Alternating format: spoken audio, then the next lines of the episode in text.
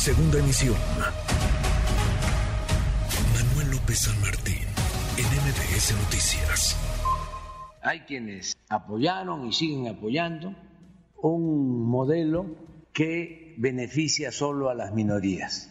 Por eso existe un bloque conservador que tiene su influencia relativa, hacen valer sus derechos en el Congreso. Y lo mismo en el Poder Judicial. A veces cuando dicen queremos diálogo, nosotros decimos no, no es que no respetemos y que en la democracia debe de haber pluralidad, es que el diálogo que ellos quieren busca preventas, es regresar a los moches, Diálogo, sí, pero sin corrupción. Lo que decía ayer el presidente López Obrador, luego de los discursos en el marco de un aniversario más de la Constitución, el presidente respondía de esta manera al presidente de la Cámara de Diputados, al presidente de la mesa directiva en San Lázaro, Santiago Krill, que pedía diálogo, un discurso que se ha viralizado bastante, que se ha movido, no solamente por el tono, sino por el fondo del mensaje. Le agradezco estos minutos al presidente de la Cámara de Diputados, al diputado Santiago Krill. Gracias, eh, diputado. Muchas gracias. Buenas tardes. ¿Cómo estás? Muy buenas tardes, eh, Manuel López San Martín. Pues eh, muy bien, muy contento de estar trabajando en el Congreso, en la Cámara de Diputados. Por cierto, qué buena entrevista con Mauricio Curi, mm. gran gobernador de Querétaro. Ahora tuve la oportunidad de estar el fin de semana en el centro histórico, ahí me quedé a dormir para amanecer el domingo tempranito y estar a tiempo en el Teatro de la República el 5 de febrero. Tuve la oportunidad de recorrer todo el centro histórico. ¡Qué maravilla! Por favor, quienes nos están escuchando, váyanse a Querétaro porque además está muy bien gobernado por Mauricio Curi. Bueno, pues le va a dar gusto a Mauricio Curi, al error de Querétaro, escuchar, escuchar esto de tu, de tu voz. Sé que se vieron allá el domingo, un evento pues que tiene muchas lecturas, eh, Santiago, diputado, en, en, forma y en, y en fondo. Empezamos, si te parece, por la forma y ahora nos clavamos en el fondo del mensaje de lo que tú dijiste, pero en la forma, pues contrastaba la estampa de este 2023 con respecto al año pasado 2022. De entrada, porque a la derecha el presidente, el año pasado estaba el presidente de la mesa directiva de la Cámara de Diputados, Sergio Gutiérrez Luna, y este año a ti te mandaron, pues, mucho más a la, a la derecha. ¿Importa o no importa la forma y cómo tomas tú este, pues esta, este acomodo, esta parte, digamos, de la logística o de la puesta del discurso, de los discursos, la puesta en escena de este aniversario de la Constitución? Mira, Manuel, eh, importa no porque soy Santiago Eso no es lo importante importa porque represento a un poder del Estado mexicano que se llama Cámara de Diputados y es un poder tan soberano como es el poder ejecutivo.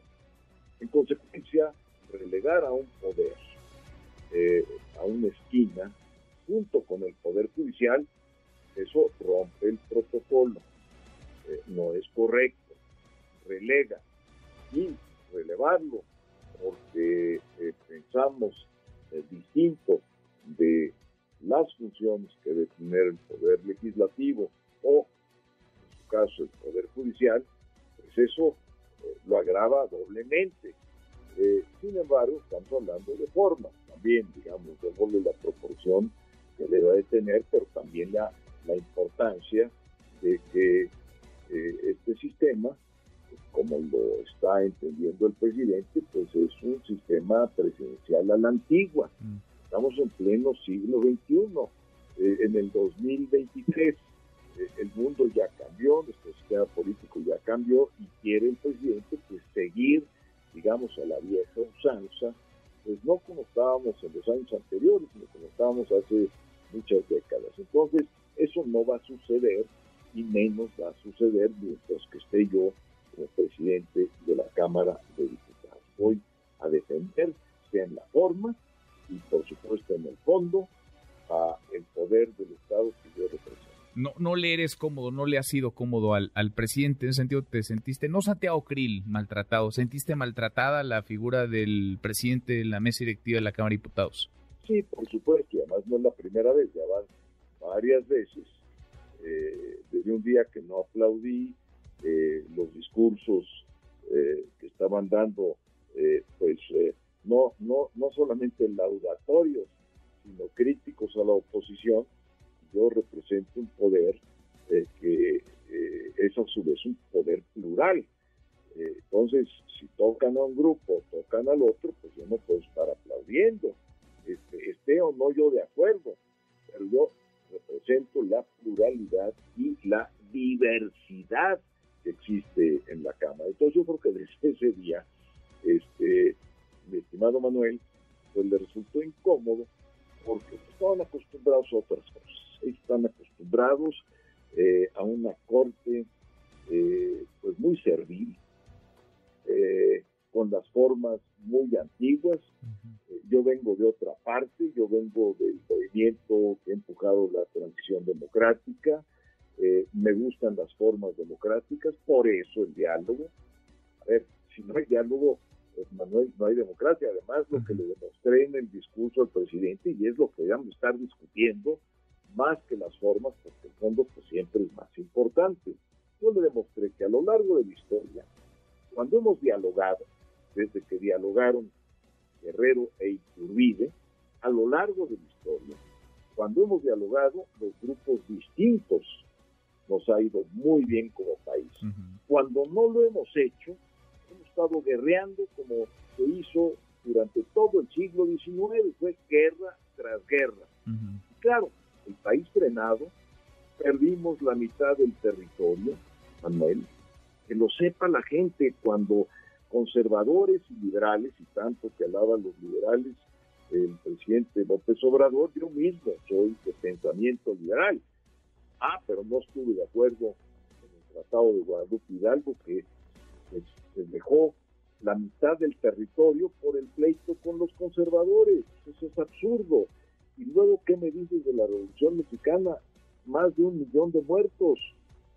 Cuando la Revolución Maderista duró menos de un año prácticamente, eh, Díaz se fue del país y luego todos se agarraron y fueron muchas revoluciones. Y ahí fue donde se dieron este más de un millón de muertos.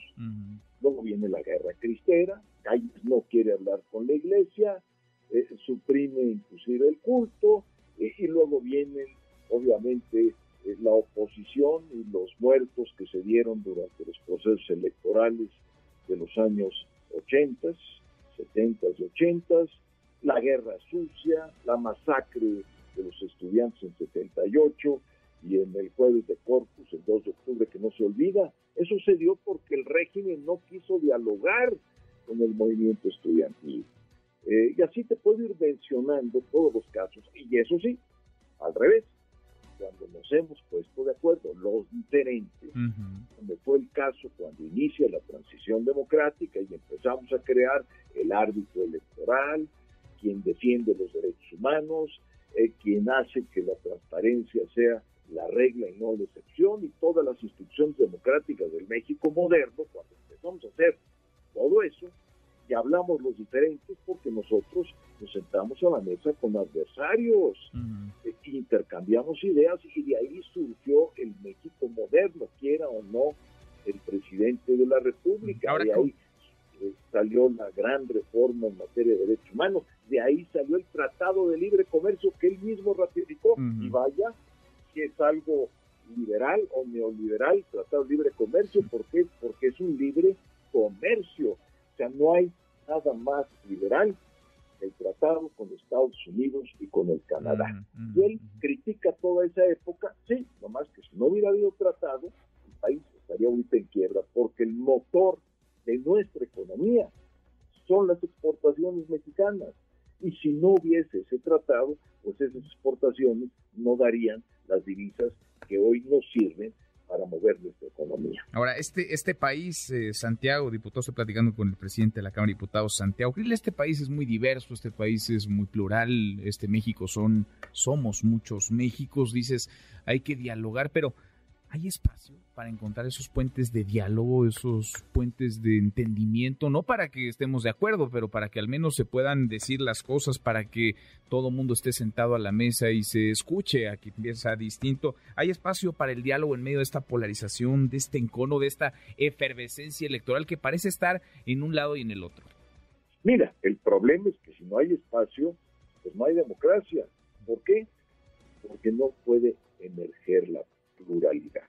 Te platico esto eh, eh, en un ejemplo muy concreto. En las elecciones del 2021, elecciones federales, las famosísimas elecciones intermedias, la oposición en su conjunto obtuvimos 23 millones de votos. La coalición oficialista, la coalición de Morena, PT y Verde, obtuvo 21 millones. ¿Qué quiere decir esto, Manuel? Que los opositores tenemos más fuerza popular que el partido del presidente López Obrador. No lo digo yo, lo dicen las urnas, lo dicen los votos, y cualquiera que quiera eh, revisar esta cifra, bueno, pues que abra la página del INE y podrá ver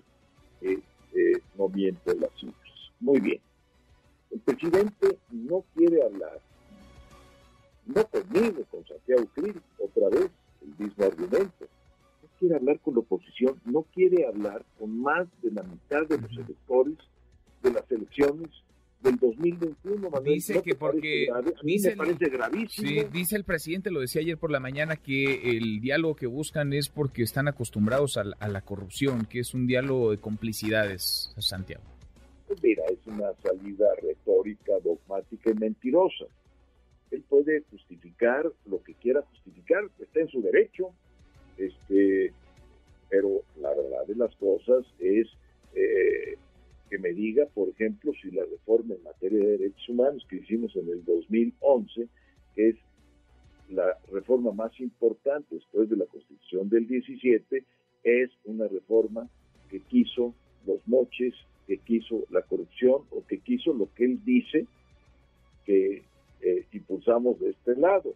La verdad, mira, el presidente se equivoca, ya no haya por dónde no dialogar con la oposición. Va a estar peor que Salinas.